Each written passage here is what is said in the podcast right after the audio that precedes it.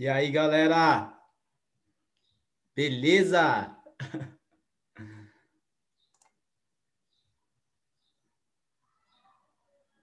Opa! Foi? Espera aí, um minutinho. Vou só des é, desmutar vocês. Eu pedi para o pessoal. Aparece aí? Aê! Agora foi. A gente falou, ué, será que a gente não pode falar ainda? e aí, beleza? E aí, galera, tudo bem? Sejam bem-vindos à live. É, você que chegou agora, tá no YouTube aí, tá no Zoom. Tiagão é, tá pelo Zoom, é o único que tá, tá aqui pelo Zoom. Só que eu mandei para uma galera pelo YouTube, então eu acho que o pessoal deve estar. Tá. É, sejam muito bem-vindos. Vou, a gente está fazendo esse projeto aí agora. É, somos o primeiro passo, um projeto que busca, acima de tudo, é, incentivar jovens a dar o seu primeiro passo, a serem protagonistas de, de sua história, não somente em uma vertente da sua vida, mas em todas, em um projeto, em um aprendizado, em alguma coisa, em qualquer outra coisa. Eu só vou descompartilhar minha tela aqui um minutinho. Tirei. Boa, é, agora tá certinho. É, a gente busca, acima de tudo, gerar, essas, gerar essa, esses incentivos é, com papos, e agora a gente vai começar uma série de lives. E a, o primeiro de, desses todos é a Camila Cross e o Ricardo Perialdo, da, estagi, da Estagiário Sênior. É, eles têm uma incrível, uma incrível bagagem, é, são pessoas incríveis. A Estagiário Sênior é uma startup, startup é considerada startup ou não? Acho que não, mais empresa, mas uma empresa pequena que está nascendo. Beleza. É uma empresa pequena que está nascendo. É, os cofundadores estão aqui na minha frente, é uma honra. É, ela é uma empresa que busca colocar estagiários, a, ajudar você a achar o estágio foda para sua vida. Então, é fantástico isso que eles estão fazendo. Já ajudaram pessoas a entrar na Amazon e recentemente também deram um treinamento de produtividade para a Scania, não é isso? É isso. Estamos é. crescendo. Estamos, tá ficando chique o negócio. É, tá ficando chique. Tá ficando pedigree já. Tô sabendo, tô sabendo. São os prodígios aí incríveis. É, bom, vou falar um pouquinho sobre mim. É, eu sou o motivador de felicidade daqui da Primeiro Passo. Eu para vocês saberem, eu tenho 19 anos, estou aqui fazendo essa, essa live, estou nesse projeto. Eu atualmente estou empreendendo também, tenho uma, uma empresa de arte com outros sócios. E, cara, eu, eu para falar sobre, por cima assim, de mim, eu vou falar mais ao decorrer da, da live, mas eu sou um cara que gosto muito de empreender, gosto muito de aprender e também de, de esclarecer que eu sou o eterno aprendiz da minha vida e que eu sempre vou estar aprendendo com todos, não importa a idade. Mas é, eu queria também chamar vocês para falar um pouquinho sobre vocês. Camila, pode começar, dar as honras. Vai lá. Primeiro, falar que é uma honra estar aqui no primeiro episódio do podcast da Primeiro Passo. Cara, a gente estava é, a gente conversou alguns dias atrás, né? A gente fez uma live para todo mundo se conhecer aqui. Eu e Ricardo, a gente conversando. Caramba, a gente tá muito velho, né? Uma turminha nova, super pra frente. E a gente ficou pensando, putz, eu queria ter tido, eu queria ter conhecido uma galera que pensa igual a mim, ou que já tem uns pensamentos mais à frente para me puxar.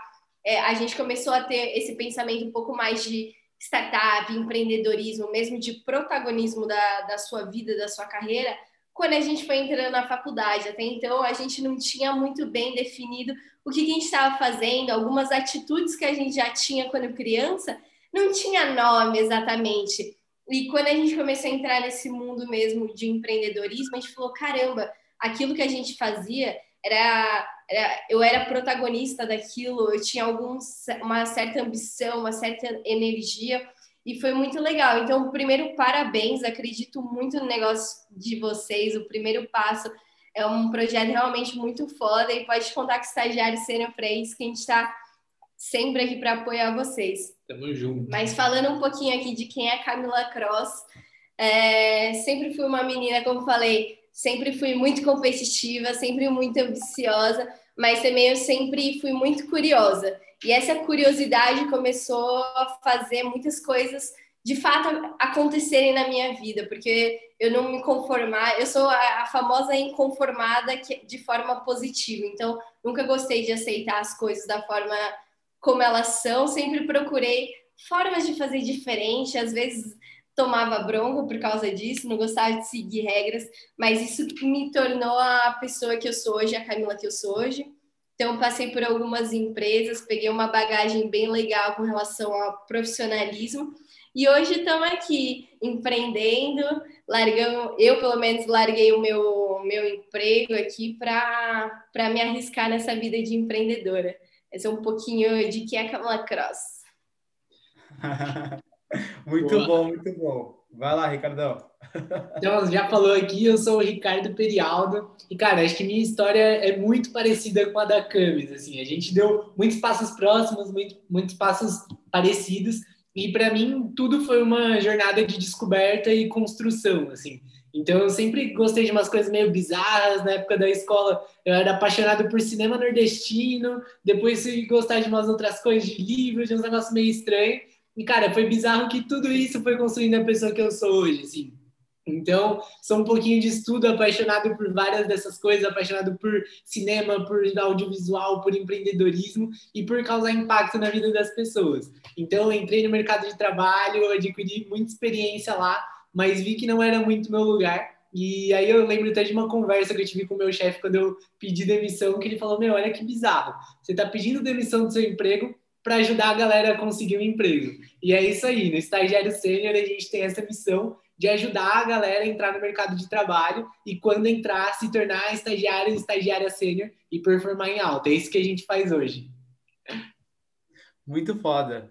Muito legal. Acho que é, isso que vocês falaram assim mostra o tanto de referências que vocês têm, que às vezes a gente acha que, ah, não, é só olhar uma pessoa e ela vai se tornar uma pessoa incrível da noite para o dia. Ou tipo assim, é só ela ter um pai rico, ou sei lá, ela ter estudado em uma escola, uma faculdade incrível e ela já vai se tornar isso, né? Mas não, mostra que a Camila já passou por diversas empresas, já passou por quatro fodas empresas de estágio. Ricardo, acabou de sair. Eu só que me perdoa se eu estiver errado, é Itaú, né? Isso. Acabou de sair do Itaú desse ano.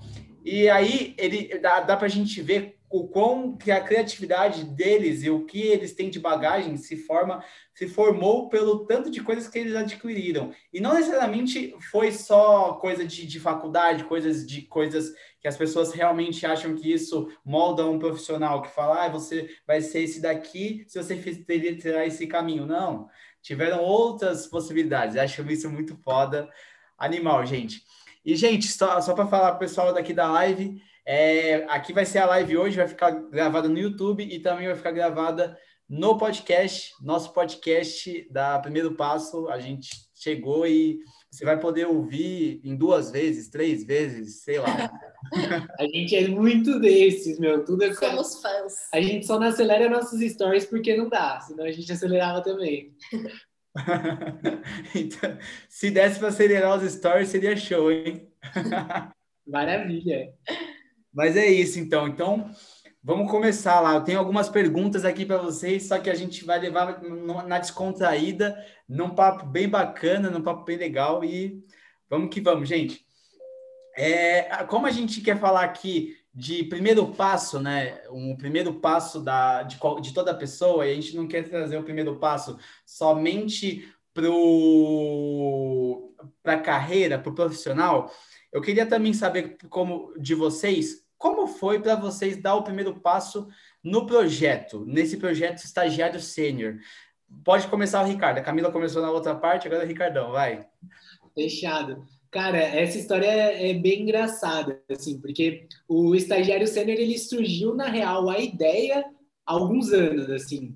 foi logo no começo, quando a gente estava procurando nosso estágio, eu e a Camila, a gente começou a entender que o processo seletivo ele tinha um padrãozinho ali, mas que, meu, se você fizesse alguma coisa diferente daquele padrão, as chances de você se destacar eram muito grandes. Só que a gente entrava no Google, pesquisava uma informação sobre, meu, como se comportar numa entrevista, como fazer um currículo, e era tudo igual. E aí, nesse período, a gente estava estudando muito de inovação, de empreendedorismo, comunicação de empresas, ferramentas de, de, da parte mais visual, e a gente falou, meu, dá para aplicar isso aqui. E aí foi lá no teste erro, né? Eu fazia uma coisa, compartilhava com a Camila, ela testava uma coisa, compartilhava comigo, e aí a gente foi meio que criando o nosso, nosso método. Então, a gente começou a mandar super bem nas entrevistas, a gente conseguiu os nossos estágios, e isso foi animal, assim. Depois a gente começou a ajudar os nossos amigos. E, cara, quando eu tava lá no meu primeiro estágio, surgiu a ideia de, meu, se um... Eu tava na Udemy, eu acho. É, tava na Udemy, quem não conhece, é uma plataforma de curso, que os cursos lá custam, tipo, 25 reais. Aí um dia eu tava olhando os cursos que tinham lá, eu falei, meu, se a gente fizesse um curso de como conseguir um estágio, vendendo, tipo, mil cursos a 25 reais, eu não sou bom de conta. A gente ia fazer uma grana boa, tipo, já dava para tirar uma graninha. E aí eu comecei a ficar com essa ideia na cabeça, acho que faz uns três anos isso. E aí essa ideia começou a me martelar. Aí uma vez eu fui num Startup Weekend, e aí eu curti muito, fiz um networking lá, e tava conversando com um cara, e aí eu falei para ele, meu, eu tô com uma ideia de criar um curso pra galera de como conseguir um estágio, que não sei o quê. E eu falei, como conseguir um estágio foda. E aí, beleza, isso daí passaram alguns dois anos. A gente, depois eu e a Camila tava buscando uma ideia para fazer, a gente queria começar um canal no YouTube, alguma coisa assim, e a gente queria falar de empreendedorismo. Só que a gente começou a pensar que, cara, a gente não tem essa bagagem para falar de empreendedorismo. A gente gosta muito de, tipo, skin the game, e a gente nunca tinha empreendido, nunca tinha feito nada e a gente não sentia autoridade no assunto, né? A gente sabia o lado teórico. Então a gente começou a pensar nesse negócio do canal, mas a gente foi se frustrando muito, porque a gente não, não sentia essa autoridade para falar. E aí eu falei, ô amor, para quem não sabe, a Camila é minha namorada. Né? Falei, amor, por que, que a gente não faz aquela parada do estágio? Meu, ia ser mó da hora, que não sei o quê. E ela não quis. E aí é, eu, fiquei... eu falava, Ricardo, estágio é uma fase muito curta da vida, vamos focar a longo prazo, o ciclo de vida é muito pequeno, para, desencana, vamos pensar. E ele ficava, meu, nada a ver, você tá, você tá doida. Ah, então vai lá. E aí eu fiquei insistindo, né? Nossa, eu fechei o olho aqui que pulou uma gota de energético no meu olho. Mas eu fiquei insistindo para ela, meu, vamos fazer. Aí ela não queria. Eu falei, beleza, vou fazer sozinho então. Aí eu peguei, tipo, virei uma, uma, uma noite quase e montei todo o curso, assim. Deu umas 40, 50 páginas de roteiro que eu escrevi e acho que talvez esse tenha sido o primeiro passo, de fato, ali de começar a pôr a mão na massa, né? Então, meu, nossa, tá animal, tá muito da hora, já tenho todo o curso estruturado, coloquei a câmera, comecei a gravar os dois primeiros minutos, fechei e falei, tá uma merda, não vai dar certo. Eu falei, ah, foda-se, deixa quieto, desisti do negócio, né? Porque tinha ficado muito ruim. E aí depois de novo a gente passou mais alguns meses e voltou a martelar nisso. E aí nessa veio a pandemia. E aí a gente voltou a martelar nessa ideia. A Camila super comprou comigo. Ela falou: não, vamos, então vamos. E aí, cara, acho que o primeiro passo foi das nossas pernas juntas aqui amarradas. A gente deu esse primeiro passo junto. Porque quando eu tava só com a ideia sozinho, o negócio não ia para frente, porque faltava essa motivação, faltava esse apoio, faltava as ideias dela, porque a gente construiu tudo isso junto. E aí, quando ela entrou nessa comigo, topou o desafio, aí a gente de fato deu o nosso primeiro passo na garagem, fazendo pesquisa, colando post-it, e a gente começou de uma outra forma. Né? É, e um grande aprendizado que a gente teve aqui dando esse primeiro passo, né? Na verdade, antes de dar o primeiro passo, a gente já tentou fazer, abriu de fato uma startup, só que aí não rolou. E quando a gente estava pensando aqui na, na pandemia, e aí, o que, que a gente pode fazer? a gente começou a lembrar de tudo que a gente já tinha passado e a gente trocava ideia. Meu, que, que, problema você teve durante essa situação? Ah, nenhum. Tá, desce, desce. E a gente começou a lembrar que estágio. Pô, estágio, quase todo mundo, todo mundo que for entrar no mercado de trabalho hoje, for universitário, tem que passar, porque é obrigatório na empresa. Mas, pô, ninguém sabe como entrar no mercado de trabalho. A faculdade não prepara a gente para isso no Google você também não acha muita informação, então, pô, bora, bora mostrar o que, que a gente fez, bora pegar toda essa bagagem que a gente tem e vamos falar da forma mais fácil possível. Porque todo esse, é, todo o conhecimento que a gente teve, todos os livros que a gente leu, cara, tem coisa que não é tão nítido. Se você não absorve aquele momento e fala, o que, que eu aprendi com isso? Simplesmente foi um momento que passou na sua vida. A gente é, pegava aquilo e o grande, a grande vantagem de namorar alguém ou ter um amigo que gosta das mesmas coisas que você, no louco caso, igual você, né? É louco, mas no caso vocês, por exemplo, dar primeiro passo, que juntam um grupo de galera para falar, meu, compartilhar, compartilhar é um passo que se dá muito grande, porque uma coisa é aquilo na sua cabeça. Na sua cabeça pode parecer um negócio super simples, mas quando você vai falar, você começa a gaguejar, você não sabe direito, ou você até percebe que aquela ideia que você teve não era tão boa. E esse, todas as situações que a gente passava, a gente compartilhava. Ricardo, eu aprendi hoje um negócio animal, e ele também. E tanto que o estagiário sênior surgiu exatamente disso. O nome era para ser um nome bem estranho antes, a gente começou a compartilhar, compartilhar, até que a gente falou, cara, a gente já teve experiências iguais, vamos chamar de estagiário sênior, porque o pessoal chamava a gente de estagiário sênior. Então, um, um grande aprendizado que a gente teve aqui é compartilhe e, e, preste atenção né, nas coisas que você vive, porque nem tudo é só um momento. Às vezes a vida está te ensinando de fato alguma coisa para você levar para os próximos momentos. Então, isso foi muito legal para a gente. Muito bacana, muito show. Eu, eu, eu, eu quando eu já falei para vocês em outra live, na outro papo que a gente teve, mas quando, quando eu vi o nome estagiário sênior, eu já olhei com outro olhar. Eu falei, caramba, meu, que incrível! Porque quando você fala de estagiário sênior, eu já, eu, eu já falei para vocês, mas eu era estagiário do macro, e aí é, era, eu falava com todo mundo, e o legal é que eu era um estagiário da América do Sul, então eu trocava ideia com galera de outros países, enfim. Aí quando eu a gente ia falar e minha gestora chegava para mim, ela não chamava eu de estagiário normal, né? Ela sempre falava, ah, você é meu estagiário sênior. E, tipo, isso ficou muito martelando na cabeça, né? Porque isso é que vocês isso é isso que vocês falaram. Às vezes a gente acaba falando, ah, eu tenho um cargo estagiário e eu vou só ser estagiário. E quando você se prende a isso, você não se não sai dessa zona de conforto, né? Você não dá o primeiro passo para um nível maior. E às vezes é só você fazer um extra, às vezes é só você fazer o que não está no seu escopo, né? Às vezes, porque, cara, eu acho que, inclusive, trocando no assunto de estágio, eu acho que estágio é, um, é, é o, é o ponto principal para você errar. E é muito legal isso. Eu acho que as pessoas têm que aproveitar muito. E acho que isso que vocês estão fazendo, assim, de focar no estágio mesmo, fazer cinco estágios, cara, é muito é, é legal. E isso que vocês trouxeram, assim, de dar o primeiro passo, de ter dado o primeiro passo dessa maneira, nossa, dá uma motivação gigante, assim, né? Porque eu, até inclusive, para outra pergunta que eu quero fazer para vocês, né? Porque hoje vocês, vocês são namorados, assim. E, tipo, vocês sentem que isso, que essa relação de vocês, ela beneficiou o projeto ou ela é, é, foi ruim para o projeto? Você, é óbvio que beneficiou, né? Mas como vocês enxergam essa relação de vocês dois? Porque, porque se a gente for pensar, gente, é, colocando no contexto, né? A gente geralmente é as cinco pessoas que a gente está perto, né? A gente é a média das cinco pessoas. Então, vocês acreditam que estar perto de pessoas como a Camila falou, que a gente do primeiro passo sempre está com galera assim, estar perto de pessoas te faz ter uma, uma motivação maior, estar perto de pessoas que querem algo mais? Vocês acham isso?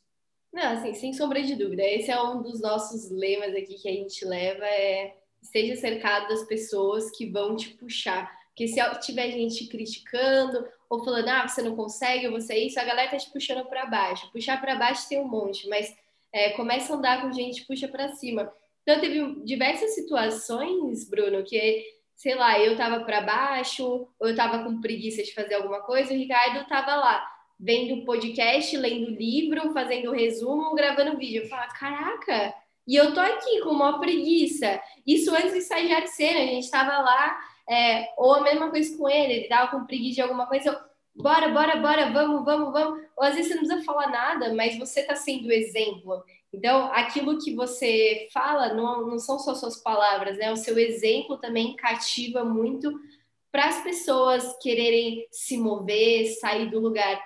É, e a gente fala, né? Antes da gente ser namorada, a gente é melhor amigo. Isso de fato aconteceu. A gente era melhor, a gente ficou amigo por um ano até namorar. É, e esse é o, o ponto chave, porque quando a gente, a gente sempre foi de compartilhar muito, sempre compartilhou coisa ruim, coisa boa, aprendizada. É, o mundo de startup, por exemplo, quem, quem me mostrou esse mundo foi o Ricardo. Ele gostava muito disso. Eu falei, pô, o que, que é essas coisas que você está lendo? E ele me emprestava um livro. E eu estava vendo alguma coisa também compartilhava com ele. Então, para mim é essencial isso. É, essa, essa troca é animal, cara. E você falou, né? A gente é a média das cinco pessoas que mais convivem. No meu caso, eu sou a média das sete pessoas, porque só a Camila vale por três. Oh. Que do tanto que a gente tá, tá perto o tempo todo, é, acaba tendo muito disso, sabe? E quando eu olho para ela, tipo, como pessoa e como profissional, meu, ela é uma pessoa que admiro pra caramba. Ai, vou chorar.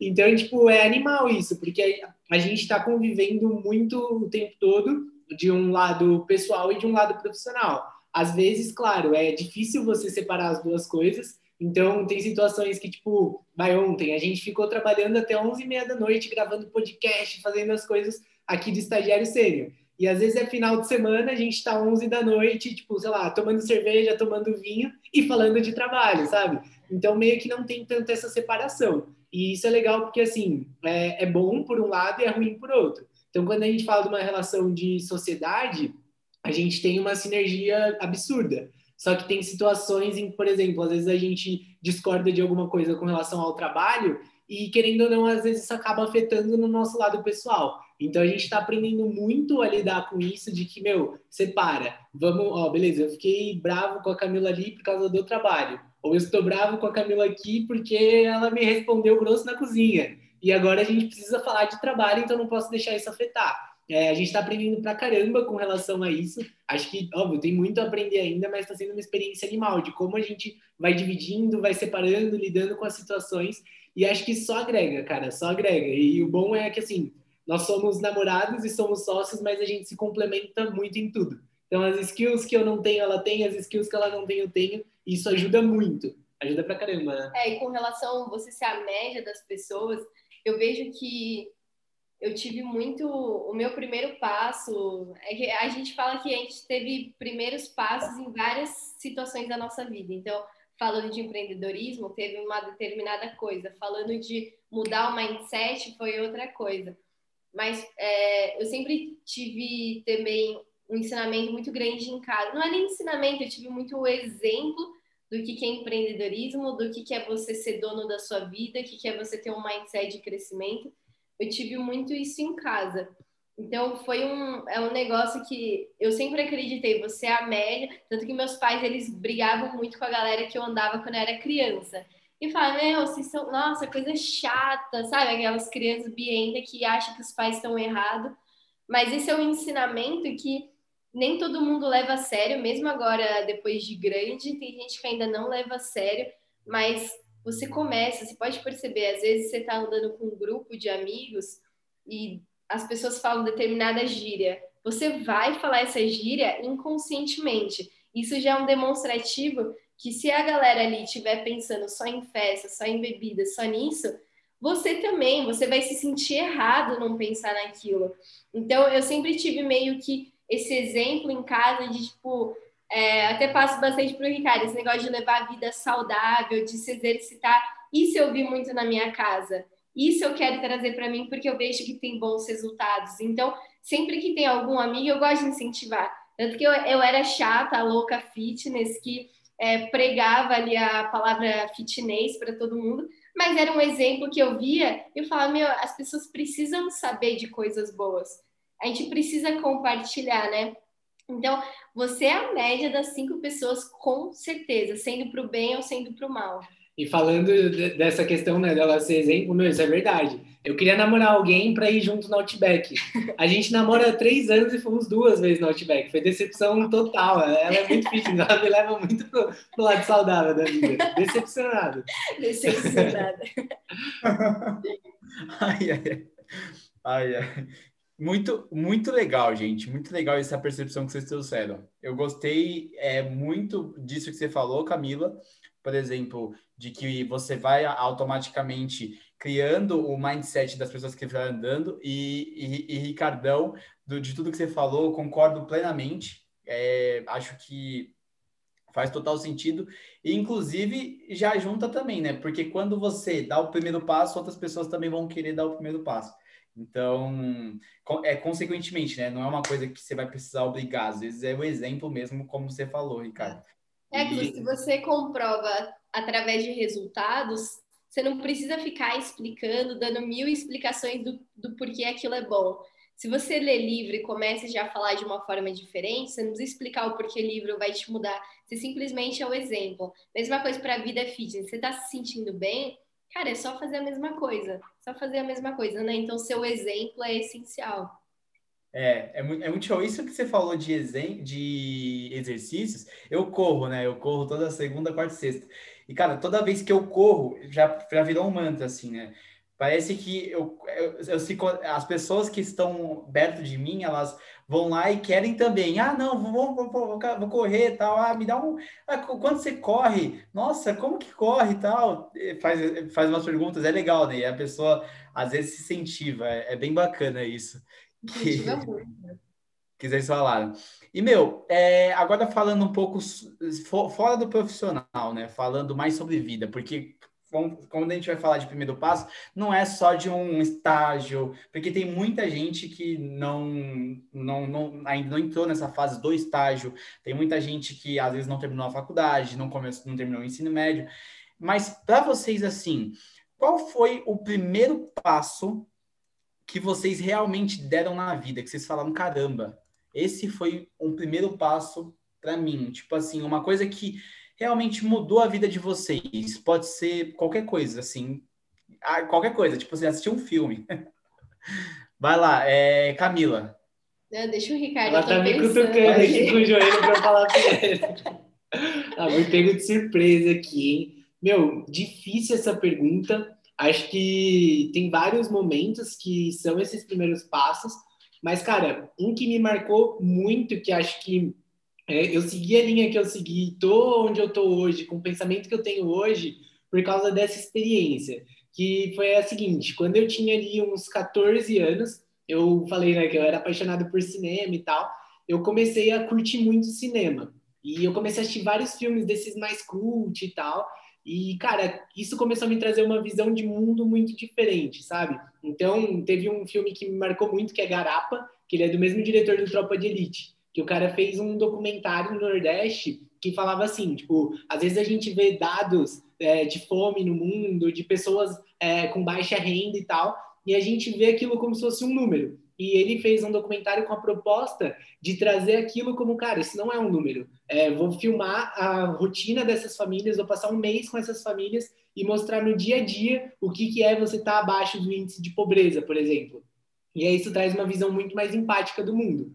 E, cara, eu comecei a ter contato com essas coisas e minha cabeça foi começando a dar um boom. E eu falei, meu, eu quero fazer cinema. Tipo, eu quero poder impactar as pessoas através de história. E aí eu fui, é, aqui perto de onde eu moro, ficava o Vera Cruz, que Vera Cruz, meu, nos anos sei lá qual, acho que 1920, 1930, ele era como se fosse a Hollywood brasileira. Então era um puta estúdio de cinema que acabou falindo. E eles montaram uma escola de audiovisual lá hoje, e que é tipo uma puta escola de audiovisual aqui no Brasil. Eu falei, cara, eu, é minha oportunidade de começar a fazer cinema, eu tenho que passar nisso. E aí eu não podia fazer a inscrição naquele ano. Eu tive que esperar por causa da minha idade. Chegou no ano seguinte, eu fiz a inscrição e aí tinha um mês do dia da inscrição até a prova. Só que o material que você precisava para fazer a prova eram seis livros, mas tinha assim um livro de 500 páginas, um livro de 300 páginas é, sei lá, um livro, a historiografia clássica do cinema brasileiro. Era um negócio muito chato. E eu tinha que assistir ainda vários filmes, vários documentários, saber a história e tal. E o meu foco era passar no negócio. Então, passei esse mês inteiro, tipo, lendo seis horas por dia. E eu nem tinha tanto hábito de ler, sabe? Mas foi um negócio que me levou aquilo. Eu passava lendo seis horas por dia, fui, fiz a prova, não passei. Aí, ano seguinte, eu tentei, fiz a prova de novo, passei, fiz a matrícula e nunca fui no curso porque eu desisti daquilo e fui seguir outro caminho.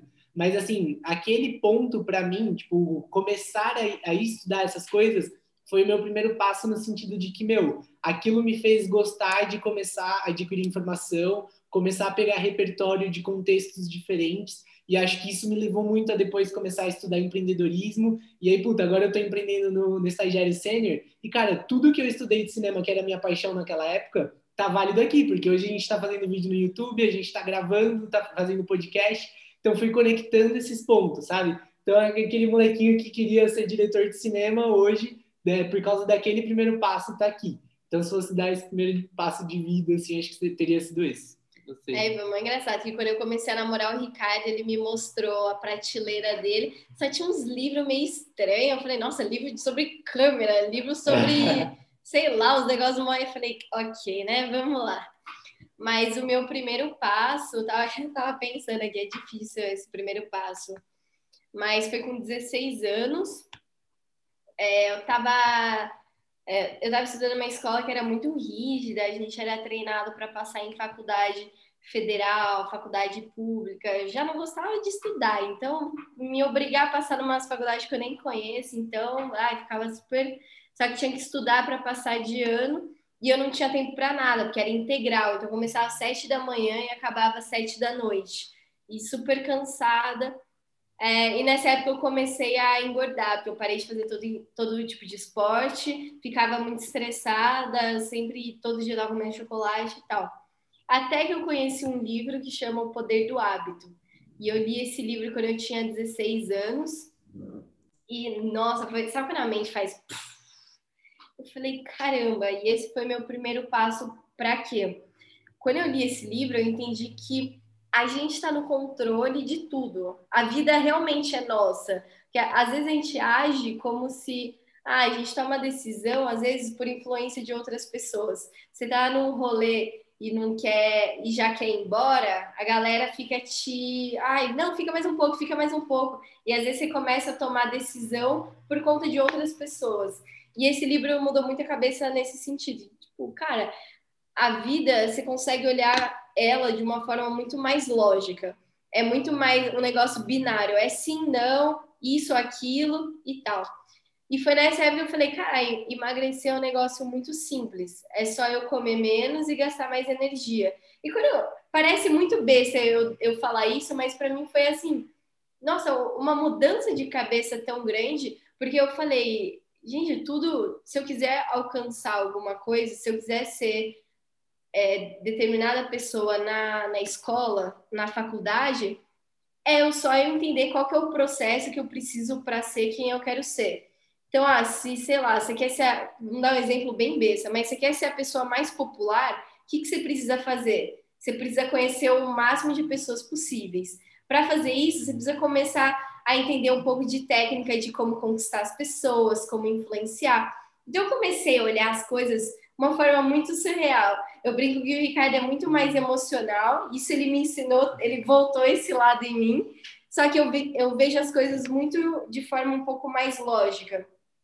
Então, qualquer coisa, tanto profissional quanto pessoal, se você quer aprender a andar de bicicleta, é aquilo, você precisa dar o primeiro passo, mas antes disso, o que você precisa fazer? Comprar uma bicicleta, talvez conhecer alguém que vai te ensinar, isso, aquilo tudo você está no controle e nada você pode falar que não consegue, porque é tudo questão de você trazer aquilo para sua vida e de fato colocar em prática.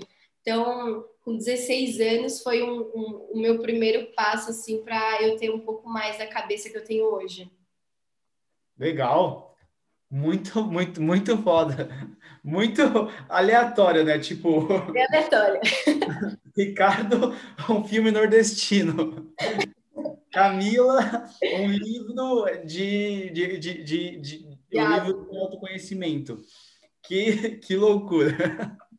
Mas muito legal, né? Ver que se juntar esses dois, a gente olhando na escala assim, né? Olhando no, nos padrões mundanos, a gente vê que isso não, não, não, não se conecta. Mas se a gente mudar isso e achar uma forma de conectar uma coisa nordestina, uma coisa que ele viu no filme Garopa e a Camila viu no Poder do Hábito e juntar os dois, meu, dá um boom muito legal. E quando você vai conversar com as pessoas assim, você, caramba, é, é, é mind blowing, né? E falando sobre mind blowing, só eu tô fazendo aqui um glossário de palavras. A gente falou skills, skills para quem não sabe, pessoal que está na live aí, skill significa habilidades. Startups, para quem não sabe o que é uma startup, startup é uma, é, um, é uma empresa que resolve um problema da sociedade de fato, ou seja, é por isso que eu perguntei se a estagiário sênior era, era uma startup ou não, porque eles estão resolvendo um problema que, que da, da, sociedade que precisa. Por exemplo, Uber foi uma startup é, e, e, e, e outras. Mindset. Mindset é a forma de pensar para quem não sabe. E mind blowing é quando você vê uma coisa muito legal e aí sua mente está derretendo. É basicamente isso, Boa. gente. Adorei, glossário. Ótima ideia. É que às vezes a gente fala, né, natural, vocabulário, e tem gente que nunca ouviu falar. É, a gente tem. É, às vezes eu converso com algumas pessoas, eu tô no interior agora, né? Eu tô morando no interior. E é, aqui no interior, quando a gente vai conversar com algumas pessoas assim, não é que é, as pessoas não sabem, é que é aquilo, né? Não está no meio de pessoas que falam às vezes palavras. E a gente fala, ah, o meu mindset tal, aí a pessoa. Tipo, mas, mas aí só, só falar assim, aí, aí é legal. Pessoal, então, se, se só sair mais alguma palavra, eu vou colocar aqui para vocês. Boa. Agora, é, eu também queria falar do meu primeiro passo. Eu acho que o meu primeiro passo, ele foi um primeiro passo muito diferente não diferente, né? Mas foi um, um primeiro passo muito aleatório. Acho que quando eu realmente gostei disso, da, das coisas, quando minha mente realmente mudou, foi quando eu vim, comecei a vender alface. Eu vendi alface com meu avô. Eu, meu avô, ele sempre gostou da, da, de plantar na casa da minha tia, aqui no interior mesmo. E aí, tem uma vez que eu, ele, a gente falou, aí minha mãe falou, ah, vende alface. Eu fui lá, fui na cidade do centro, comprei sementes, a gente fez, plantou alface, peguei a alface e vendi na praça aqui na Lambari. É, a cidade se chama Lambari, né? E vendi aqui na praça e vendi alface. Esse foi o primeiro passo de todos. Eu depois disso vendi geladinho, bala, refrigerante no rodeio, roupa, é, churrasquinho, é, deixa eu ver o que mais, muitas outras coisas. Acho que esse foi o primeiro passo que eu dei assim, foi muito legal assim para minha vida, mudou minha vida realmente. Legal. Legal. Nossa, que animal mesmo. E, cara, parabéns por ter ido e ponto, sabe? Tem muita gente quando fala, principalmente fala de venda. Ah, não, eu não nasci para ser vendedor, não nasci para ser vendedora, ah, não, vendas não é comigo. Mas no final do dia, cara, tá todo mundo vendendo.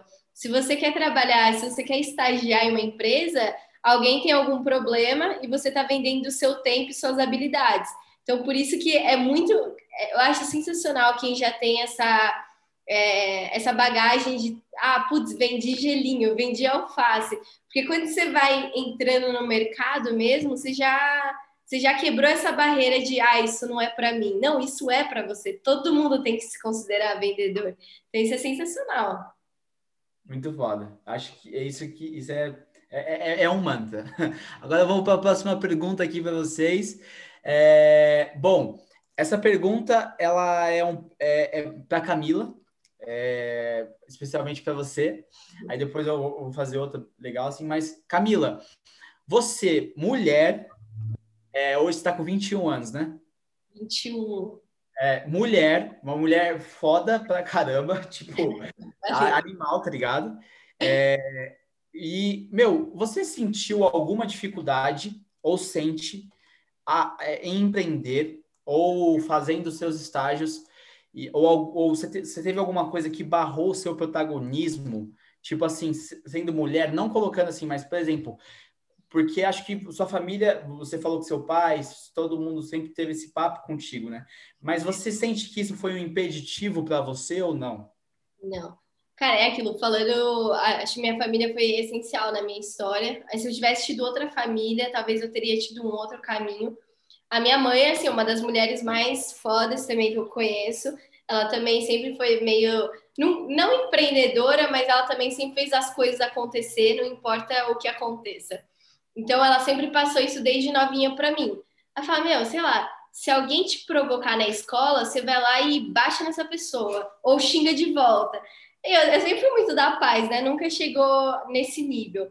Mas, sei lá, esse fato de eu via gente sofrendo bullying na escola, eu ia lá e, e zoava a pessoa que está fazendo bullying com alguém. Porque desde novinha eu fui ensinada que ninguém pode te tratar errado, ninguém pode te tratar de forma que tá te minimizando. Então, isso eu fui meio que aflorando ao longo do tempo. E eu já tenho uma personalidade que eu sempre gostei de falar, sempre fui competitiva, então eu nunca, sabe, eu nunca me senti rebaixada ou minimizada por ninguém.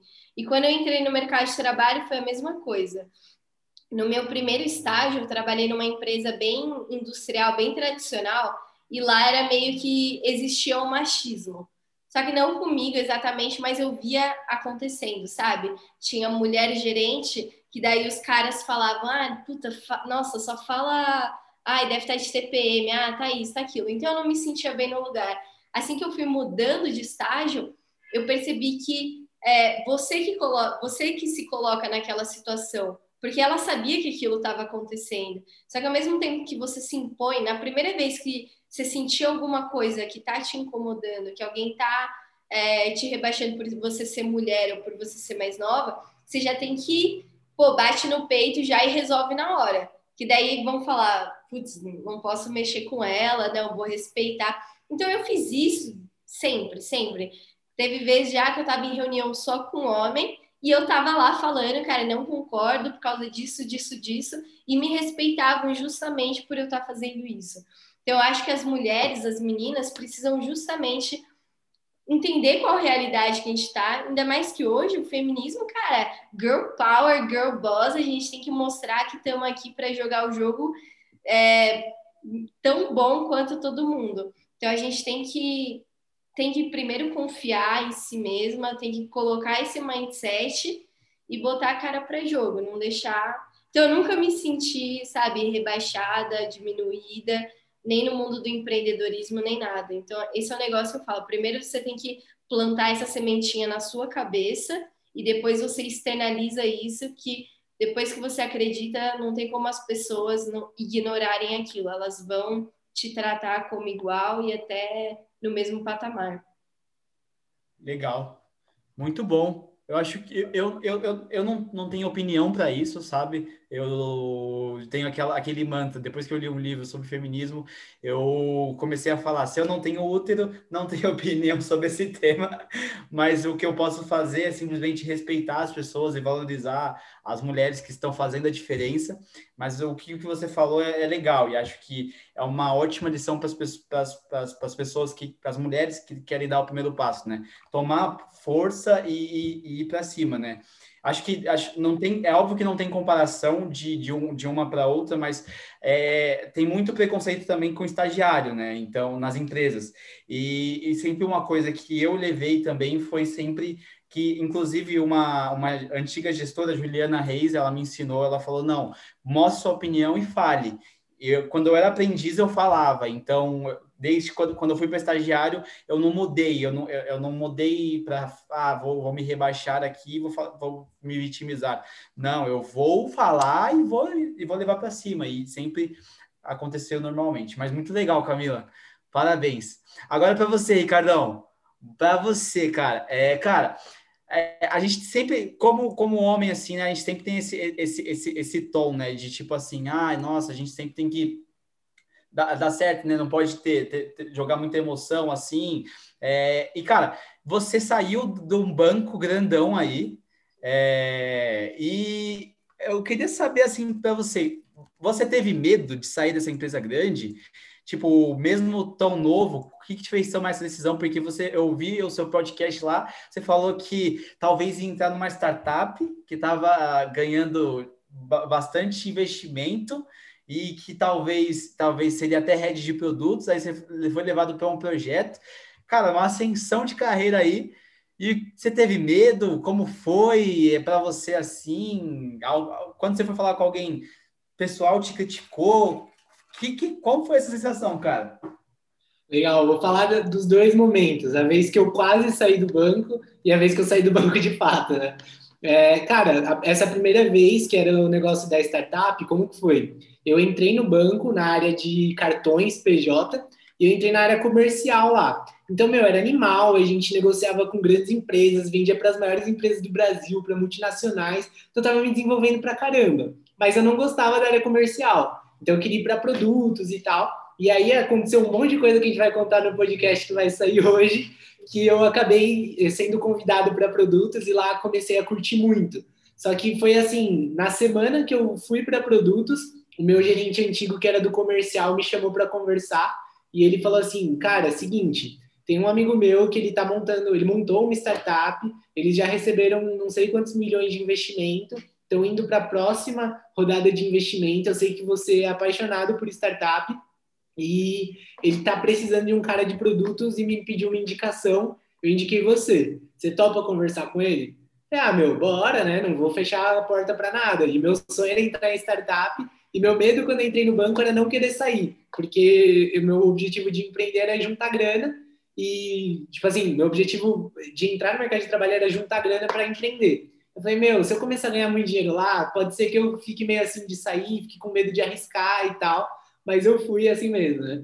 E quando teve essa oportunidade da startup, eu fui conversar com o cara e, meu, era animal. Ele falou: Ó, oh, a gente aqui não tem ninguém de produtos, você vai precisar estruturar um processo tal, que era o mesmo que eu estava fazendo no banco, só que para aquela startup, também era da área financeira. E ele falou assim: só que tem um negócio. Aqui você vai começar como estagiário de operações, você vai ficar seis meses para entender a operação, e aí depois você vai para produtos tocar o projeto, que eu quero que você sinta a dor da galera que faz o negócio para você poder consertar. Eu achei animal, né? E eu fiquei naquela, meu, vou ou não vou? Tipo, na startup eu posso crescer pra caramba, porque eu vou estar tá começando a área, então daqui a pouco eu posso ser head da área de produtos, ou o CEO me vendeu isso, só que ao mesmo tempo eu estava sentindo que eu estava perto de ser efetivado no banco, era um pouco mais estável, eu ia conseguir juntar uma grana mais rápido para sair, então comecei a ficar muito nessa. E aí, cara, comecei a negociar salário com o CEO lá da empresa. Eu falei, ó, Aqui no banco eu ganho tanto de estágio, só que se eu somar com o meu VR, com o meu VA, com não sei o que, dá mais tanto. Que, tipo, meu, dava uma grana muito boa para estágio. Aí eu falei, você cobre. Ele, ah, peraí. Aí ele foi lá, fez como foi, ah, você vai querer plano de saúde? Não, beleza, então te dou o plano em dinheiro. Ele foi, aí ele chegou no salário, e aí eu falei, puta, ferrou, né? O problema era o dinheiro, o cara igualou o dinheiro. Deixa eu ver o que, que eu arranjo aqui para eu não sair. Aí eu chamei meus gestores para conversar, e eles falaram, meu, vai, é, se você quer ir, vai, você tem que ir, você vai crescer e tal. E acabei tomando a decisão de ficar, porque eu sentia que eu ainda tinha muito para me desenvolver no banco e eu queria pegar os dois lados antes de ir para uma startup. Eu queria saber o que era uma empresa grande, porque eu sabia que eu ia ficar depois numa startup para sempre, que eu gosto disso. Então continuei lá e puta, me desenvolvi pra caramba. E até o meu gerente falou: "Cara, um dos motivos da gente ter te efetivado foi você não ter saído quando você recebeu aquela proposta era uma proposta animal e você quis ficar. A gente não ia implorar para você ficar, não ia pedir para você ficar, a gente queria que você ficasse porque você quis. E você quis, então tipo, a gente vai te efetivar e tal. E acabou rolando. Então, meu, eu comecei a curtir pra caramba. Então, naquele momento eu tava com um certo medo de sair do banco, então eu acabei continuando. Mas o que, que aconteceu? É, desde quando eu comecei meu primeiro emprego antes do estágio, e até depois que eu fui efetivado, meu salário dobrou umas três, quatro vezes nesse período cara, eu não aumentei o meu custo de vida. Então eu não, não fiquei gastando dinheiro, eu fui sempre guardando, sempre poupando e estava gastando ali, tendo basicamente o mesmo custo de vida desde o meu primeiro emprego. Então fui guardando grana. Então virei analista, fui guardando grana, guardando grana, guardando grana. E aí eu me preparei para o quê? Cara, eu vou juntar um dinheiro para eu conseguir ficar dois anos sem precisar entrar receita nenhuma. Tipo, vou tentar o estagiário sênior. Se eu não ganhar nada em dois anos, eu ainda estou bem, tenho meu pé de meia e aí eu posso procurar um outro emprego. Então, por causa disso, tipo, desse preparo, dessa estruturação, eu sinto que eu não fiquei com medo, sabe? Mas talvez se eu tivesse, se eu não tivesse feito esse preparo, o risco ia ser muito maior. Então, assim, óbvio, você pensa que talvez possa não dar certo, mas, meu, se não der certo, eu tô preparado para isso e vamos lá, sabe? E até me perguntaram, meu, você acha que você tá pronto para sair do banco? Falei, cara, pronto não, mas eu me estruturei para quebrar a cara para aprender até me preparar. Então vamos lá, tem dois anos para isso e vamos seguir o jogo. Tava mutado. Muito legal, muito legal. Os dois ambientes, assim, acho que tanto a sua resiliência ter ficado no banco, para o cara, acho que parceria, né? Mostrou também o seu, a sua senioridade no estágio, na empresa, e mas, mas, mas também na, em você ter juntado, né? E você também não ter saído de, de uma forma louca, né? Mas pelo menos você, mas você foi e começou, né? Você, você teve que dar o, o start, né? E sempre perguntam, né? Sempre perguntam, ah, tal, você, por que você acha que você estava pronto para sair e tal? E, e, a gente nunca está pronto, né? Teve uma coisa que eu, eu, eu li esses dias que estava assim, que era uma mensagem, aí falava assim: estou há cinco anos esperando eu me estabilizar. Tipo, tipo, se a gente sempre ficar esperando se estabilizar, a gente nunca vai se estabilizar, né? Hum, a gente sempre vai ter alguma coisa que não que vai dar errado. Então, tipo, que nem eu tava. Esse ano foi muito louco. Saí do Marcos, saí do Mercado Livre, tô na UPay. E, cara, se eu não tivesse feito todas essas coisas, agora eu não, não tô falando que tá um mar de flores para mim. Mas eu tô feliz, sabe? Tipo, eu tô, eu tô no interior, interior de 5 mil habitantes. Aqui a, a vida é maravilhosa para viver eu estou trabalhando numa coisa que eu realmente amo, estou num projeto global com pessoas de lá dos Estados Unidos, vocês de São Caetano de São Paulo, tipo, a gente nem se conhece pessoalmente, para vocês terem noção, e tipo, isso é fantástico, é muito legal essas, essas paradas e aonde elas levam, né? A gente dá o start. Ó, vocês, tipo assim, se você não tivesse saído, cara, Olha o tanto de coisas que vocês já fizeram, Scania e tipo, muito animal, muito animal. Sim, Parabéns, isso é, isso é animal. E, cara, acho que é muito na, na linha do que você falou. É, você não vai estar preparado para começar e fazer alguma coisa. O que te prepara para isso é o processo de estar fazendo. Então, acho que é isso. Vai ficar cinco anos esperando estar pronto e não vai estar, porque quando a gente começou a estagiário sênior, começou a fazer as coisas que a gente começou a errar e começou a aprender, e isso tem preparado a gente, né? É, e você tem que focar, né? É aquilo. Sua energia é uma. Se você foca energia para vários lugares, ela tem um limite muito curto para dar um gás. Mas se você foca só em um lugar, os resultados podem ser muito maiores. E se a gente tivesse continuado nas empresas, meu, a gente não tinha tempo, sinceramente, tem faculdade também. Então, era trabalho de manhã, faculdade à noite, o estagiário sempre ficava nesse meio e ainda tem namoro, ainda tinha que conciliar isso, que não é fácil. Então, é, vamos lá, né? Vamos definir quais são suas prioridades, seus objetivos. Foi o que a gente acabou fazendo e foi a melhor decisão, que hoje a gente é muito mais feliz com essa decisão do que ter continuado ali com um salário, entre aspas, estável, uma vida ok, né? Uhum. Super estabilidade. Mas nós é louco e gosta de arriscar. muito foda, gente. Parabéns. Acho que é muito legal, assim, né? Eu. Eu não, né? Eu tô vendo muita gente falando isso, né? A nossa geração é uma geração muito de tipo assim, não temos nada a perder, né? Então, vamos ver o que temos para ganhar. vamos entrar no jogo e olhar o que temos para ganhar. E vocês estão ganhando muito. Tipo, para vocês, para mim, vocês já são inspiração, sabe? Eu já ah, olho. Valeu. Sério, eu já, eu já olho vocês eu falo, esses caras, essa, o, o Ricardo e a Camila são baita inspiração. Eu já falo, caramba, que foda. De Ai, que legal. Valeu. Valeu, Ana. É fantástico.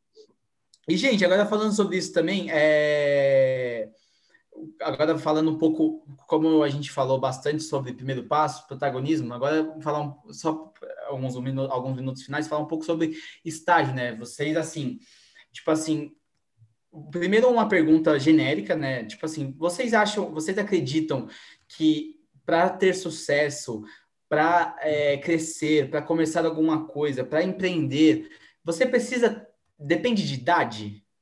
Vocês acreditam que dependa disso? A gente vê por vocês, né? A galerinha do primeiro passo, meu, tem aí o Pietro de 16 anos, você de 19 anos, então é, é, é a sua cabeça. A gente sempre foi muito elogiado isso, né, nos nossos estágios, para a gente ter uma cabeça mais madura do que dos outros estagiários, porque a gente conseguia falar de tema de economia, a gente conseguia falar de inovação, de tecnologia, Então, se você se limita à sua idade e só o que está rodeado na sua idade, o que está rodeado na nossa idade? É faculdade, festa, bebidas, espero que não drogas, mas é isso que está rodeado. Se você se limita a isso, aí sua idade vai ser, vai também te limitar. Então, idade vai deixar você chegar até certo passo e ponto. É, e é o que a Camis falou, é se limitar, não se restringir. Então, tipo, meu, a gente gosta pra caramba de beber, a gente gosta pra caramba de ir pra rolê, e a gente sempre foi, a gente nunca deixou de ir para ficar estudando, ouvindo podcast o dia inteiro. Não, é tipo equilíbrio, sabe? É você saber no que focar, mano. Toma sua breja lendo um livro, toma sua breja ouvindo um podcast, depois você vai pro rolê e tem que ter o tempo certo dos dois.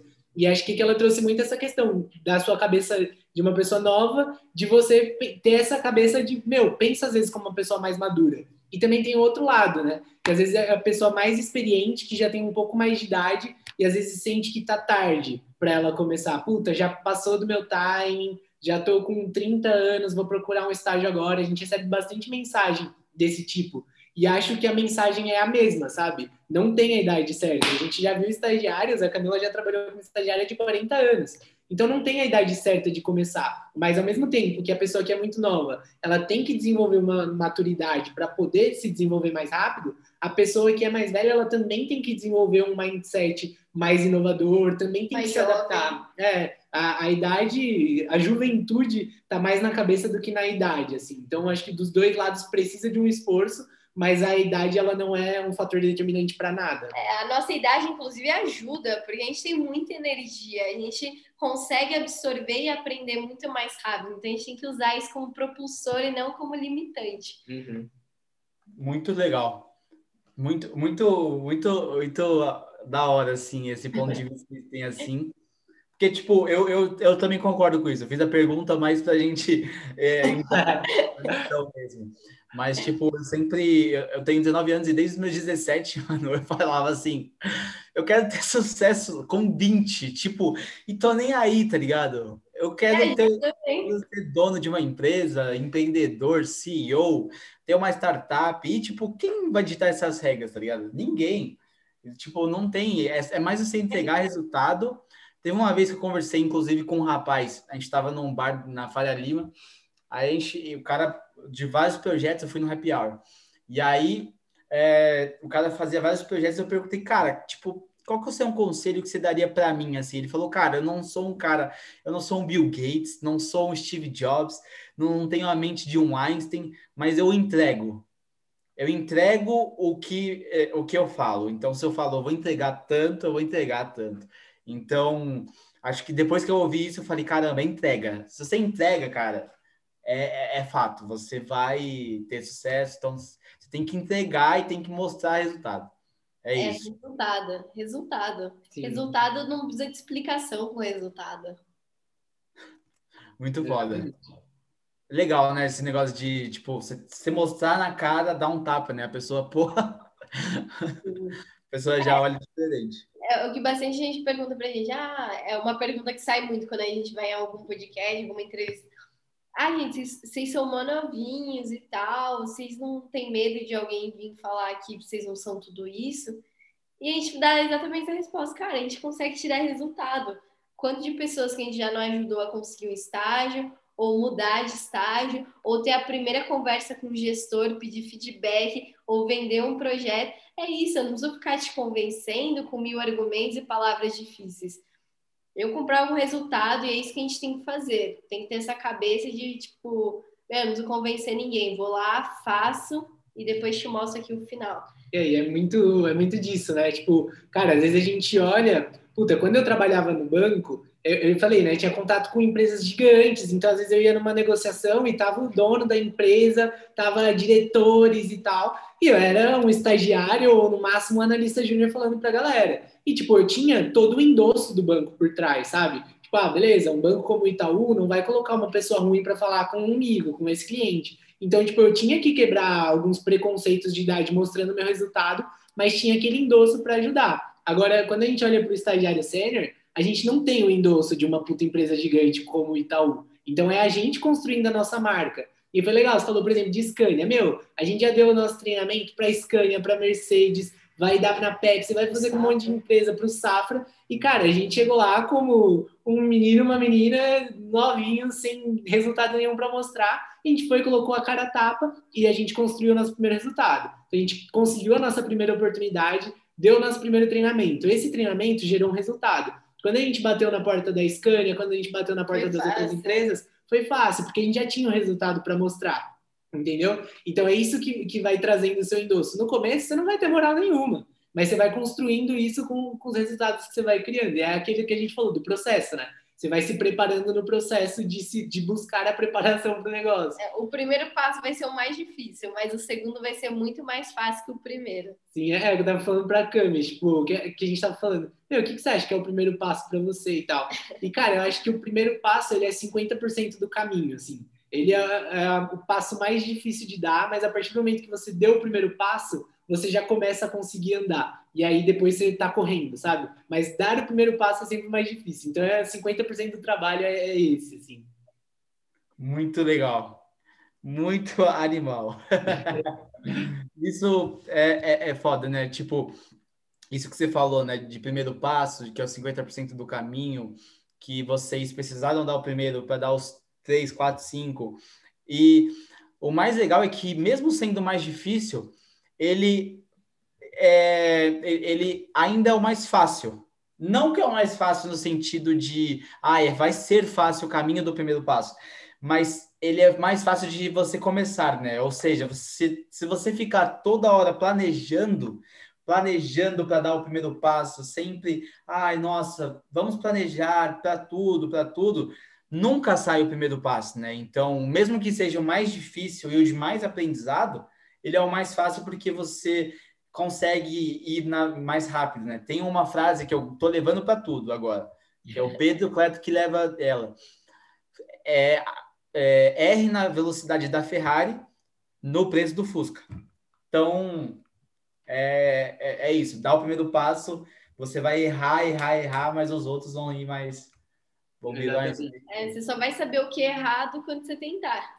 Senão, Sim. Você não sabe. E você pega um bebê, né? O bebê não aprende a andar e sair correndo. Não, ele aprende a andar caindo, tipo, primeiro engatinhando, depois começa a ficar de pé, aí dá um passo, cai, dá dois passos, cai, mas quando a criança está com cinco anos, ela já sai correndo para todo lado. E às vezes isso a galera não tem essa noção, né? De que, meu, você vai errar no começo. É justamente isso, fica planejando muito por medo de errar, mas não sabe que é o errar, que é o cair, o engatinhar que vai te fazer correr daqui a pouco. Tipo, isso tem que estar tá é. muito na cabeça. É, até a história da reserva, né? O.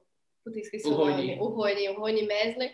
Ele fala: me preparei pra cacete, fiz um monte de planilha de Excel, toda projeção de anos e fiquei lá, mó tempão. Porém, eu coloquei em prática, não era nada daquilo. Então, se você não dá seu primeiro passo, aí a reserva foi vendida agora por alguns bilhões e se não tivesse saído, tirado aquilo do Excel, uhum. estaria lá, só um projetinho qualquer. Total, total. Eu li os comentários aqui, gente, a gente já está indo pro, caminhando para o final, tá? É, só para vocês saberem, só tem mais uma, mas aí só mais uma ponderação sobre isso que você falou, tá, é, Cá.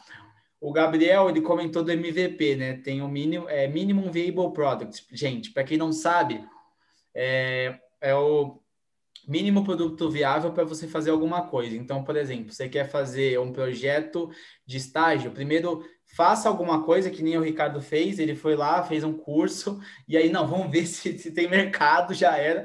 Se teve, vai para cima, entendeu? Então, acho que é isso que o, o pessoal da reserva fez e faça o mínimo para você ver se funciona. Ao invés de você gastar, tipo, 50 mil reais no projeto, gaste 50 veja se é isso que realmente você vai fazer e continue. Não precisa ficar fazendo muita coisa louca. Muito legal. Nossa. Agora, última perguntinha. Última perguntinha para finalizar esse papo, que está muito gostoso. Dá para a gente conversar horas aqui, mas imagino que vocês têm muito compromisso. E é, a gente falou bastante sobre, sobre tudo, sobre contexto. Agora, sobre estágio. Como vocês enxergam que, que uma pessoa assim, ela, qual que é o primeiro passo para ela conseguir um estágio assim na vida dela? Pra, por exemplo, para o pessoal que está assistindo aqui e quer, quer ter um estágio assim, o que você um estágio foda, sabe? Um estágio numa empresa foda. um fator primordial assim para a pessoa conseguir um estágio? Cara, fazer nosso merchan aqui, hein? O Pode primeiro fazer. passo para você conseguir um estágio foda é justamente se inscrever na semana do estágio foda que a gente está organizando. Boa! mas é real, assim, a gente está organizando um evento que vai ser do dia 30 ao dia 4 de dezembro, que, meu, vai ser justamente, a gente vai passar por todo o processo seletivo, te mostrar o que é esperado de você em cada etapa. E aqui o merchan à parte, né? O evento ele vai ser muito importante porque a gente vai trazer essa informação. Mas, na real, para quem quer conseguir o estágio, quer começar agora, você precisa entender como funciona o processo seletivo.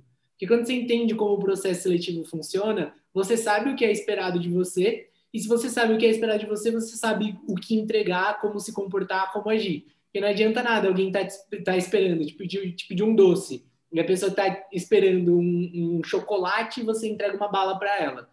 Então você não entregou o que era esperado. É basicamente isso, cara. Se você conhece o processo seletivo, você sabe como hackear ele, como mandar bem. E é isso que a gente vai ensinar na semana de estágio foda. Então, para quem quiser se inscrever, é só entrar no nosso Insta, estagiário.senior. Lá tem o link para inscrição, tem toda a programação. E, meu, vai, assiste essa semana, porque vai estar tá cheia de conteúdo para ajudar a galera. E qualquer coisa, manda uma mensagem pra gente, se for algo específico, que não é robô que responde no nosso Instagram, é a gente que dá oi, a gente que faz tudo. Ó, se o merchan tivesse sido combinado, não tinha funcionado, hein? Muito bom. Eu falei também para trazer, trazer o merchan de vocês, porque tem que compartilhar. Agora, é, eu queria saber quais são os próximos passos da Estagiário Sênior e como que a gente faz para encontrar vocês se, você, se tiver alguma coisa restrita, não precisa comentar, tá? Mas e como a gente faz para encontrar vocês nas redes sociais? Para a gente manter contato com vocês. Cara, o nosso próximo passo é mudar a forma como o estágio é visto no mercado de trabalho aqui na cabeça de todos os jovens. E essa mudança vai começar aqui com a gente, mas a gente precisa da ajuda da galera para querer mudar. As empresas só vão mudar se a gente mostrar que, se a gente ter voz, se a gente mostrar que não é mais como antes. E se quiser saber mais sobre o nosso trabalho, vai lá no Instagram, estagiário.senior, Spotify, estagiário sênior, YouTube, estagiário sênior, TikTok, estagiário sênior, qualquer canal, estagiário sênior. Vai lá, encontra a gente, dá um oi, fala que você veio aqui da galera, pela, pela live, pelo podcast da galera do Primeiro Passo. E tamo junto nessa. E seus Instagrams pessoais, se vocês, vocês abrem ele para negócios ou, ou, vocês não, não abrem? Ah, tá aberto lá. Se quiser seguir, o meu é arroba Camila Cross. E o meu é arroba Ricardo Perialdo. Show. A Camila Cross com Z, né? Com Z. C-R-O-Z. É, é. Show, show, gente. É muito bom muito obrigado por, ter, por terem participado dessa live. Acho que eu estava tão nervoso com, com a primeira live e foi tão tranquilo, foi muito bom. Foi um papo bem bacana, bem descontraído. É, vocês têm uma bagagem enorme. Obrigado mais uma vez por terem aceitado o convite. É, acho que é, é vocês, tanto disso, de vocês dar é o famoso give back né, para o mundo, né? Tipo assim, a gente acredita muito nisso que quanto mais você ajuda as pessoas, mais você recebe. E aí vocês ajudando a gente também nesse início de projeto. E acho que isso é fantástico. A gente tem que te retribuir sim. Gente, vai lá, tem que biscoitar, vai lá, segue estagiário sério. tem que divulgar sim. E muito obrigado. Para quem agora falando meu merchan, quem quiser me, me seguir no Instagram, arroba Bruno Teaser. Nosso Instagram da Primeiro Passo é Primeiro Passo com um ao invés do i. LinkedIn é primeiro passo. Instagram a gente só tem essas duas redes sociais por enquanto. E é isso, galera. Muito obrigado. Valeu. Valeu. Valeu. É, tamo junto e te vejo no próximo podcast.